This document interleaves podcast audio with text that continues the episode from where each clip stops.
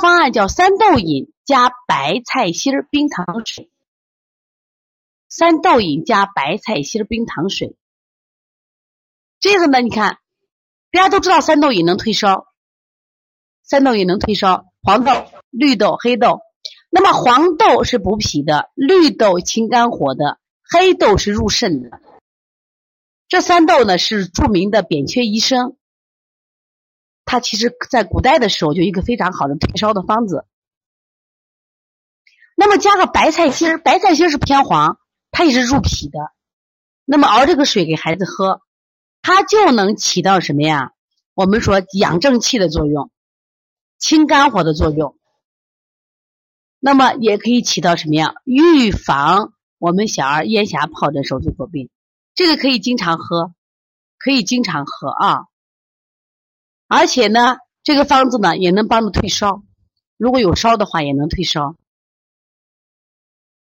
这一定记住啊，因为毕竟咽峡疱疹和手足口病，今天为什么没讲治疗啊？关键是咽峡疱疹和手足口病，它这个病。其实本身叫自愈病，本身病并不重，但是往往是什么呀？这个病来的太突然，来的太多。妈妈如果没有经过专业的系统学习，会导致这个病被耽误，会加重。所以一旦得这个病，我希望妈妈呢送到专业的推拿馆，或者说什么呀，吃一些中药就可以了，不需要打抗生素。如果严重的话，那你还需要抗生素呢。但是我希望通过今天的学习预防。能不能让咱的孩子不得这个病？这个方子它是能治疗什么呀？能退烧的。我看到这个艾玛妈说，春季助长和这个问的这个和这个能不能同时做？我觉得你不要同时做吧，交替吧，交替做啊。刚才看到一个孩子，他这个妈妈发的这个照片，孩子的嘴唇有疱疹，但是这个孩子现在别的症状不知道，你有没有发烧的症状？手上脚上起了没有？这个不能单一的来判断，因为起疹子太正常了。但如果起疹子还发烧，很可能再过两天出现手足就出现了啊。所以把这个方案一定要记住啊。